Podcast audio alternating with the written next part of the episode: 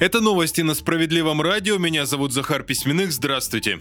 Рекорд по сумме кредитов в банках поставили россияне в июне. Об этом сегодня сообщают «Известия». Оказалось, что за прошлый месяц в нашей стране кредитные организации выдали населению 4,5 миллиона кредитов на общую сумму почти 2 триллиона рублей. Это абсолютный рекорд. Всего же с января по июнь этого года россияне заняли почти 7,5 триллионов рублей. Это на 10 с лишним процентов больше, чем за второе полугодие прошлого года, например. Призывникам запретят покидать Россию с момента появления повестки в соответствующем реестре. Такой закон сегодня приняла Государственная Дума. Ранее, напомню, ограничение на выезд вступало лишь в случае, когда повестка была уже получена непосредственным призывником. Сейчас же нельзя пересекать границу уже с момента отправки повестки, например, на работу или учебу, и, соответственно, автоматического попадания повестки в реестр.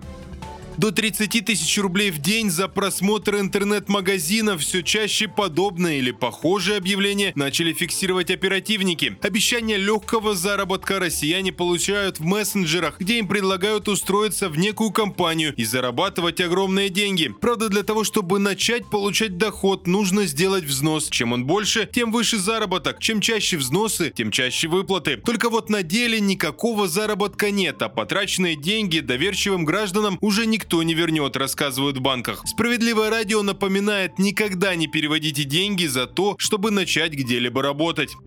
Выпуск продолжат новости Центра защиты прав граждан. За достойный труд должна быть честная зарплата. Наши специалисты помогли жительнице Севастополя получить заработанные деньги, несмотря на нежелание работодателя платить. Это история Татьяны Махневой, которая устроилась в одну из компаний по выращиванию винограда. Женщина должна была устанавливать клипсы для подвязки виноградных лоз. За каждую клипсу обязались заплатить 2 рубля 20 копеек. Километры виноградников, часы тяжелого труда и женщине женщине удалось установить около 50 тысяч клипс. За это работодатель должен был заплатить 107 тысяч рублей, но перевел только 31 тысячу. Терпеть такое отношение Татьяна Махнева не стала и обратилась в Центр защиты прав граждан. Заказчик не имеет права в одностороннем порядке отказаться от исполнения условий договора, подчеркнули правозащитники. Юристы Центра направили владельцу виноградника претензию, но бизнесмен никак не отреагировал. И было составлено исковое заявление, которое судья полностью удовлетворил. Предприниматели обязали выплатить оставшиеся деньги, которые Татьяна Махнева честно заработала. Боритесь за свои права вместе с нашими центрами. Они работают по всей стране. В Севастополе ищите нас на улице Льва Толстого, 22. На этом пока все, не переключайте волну.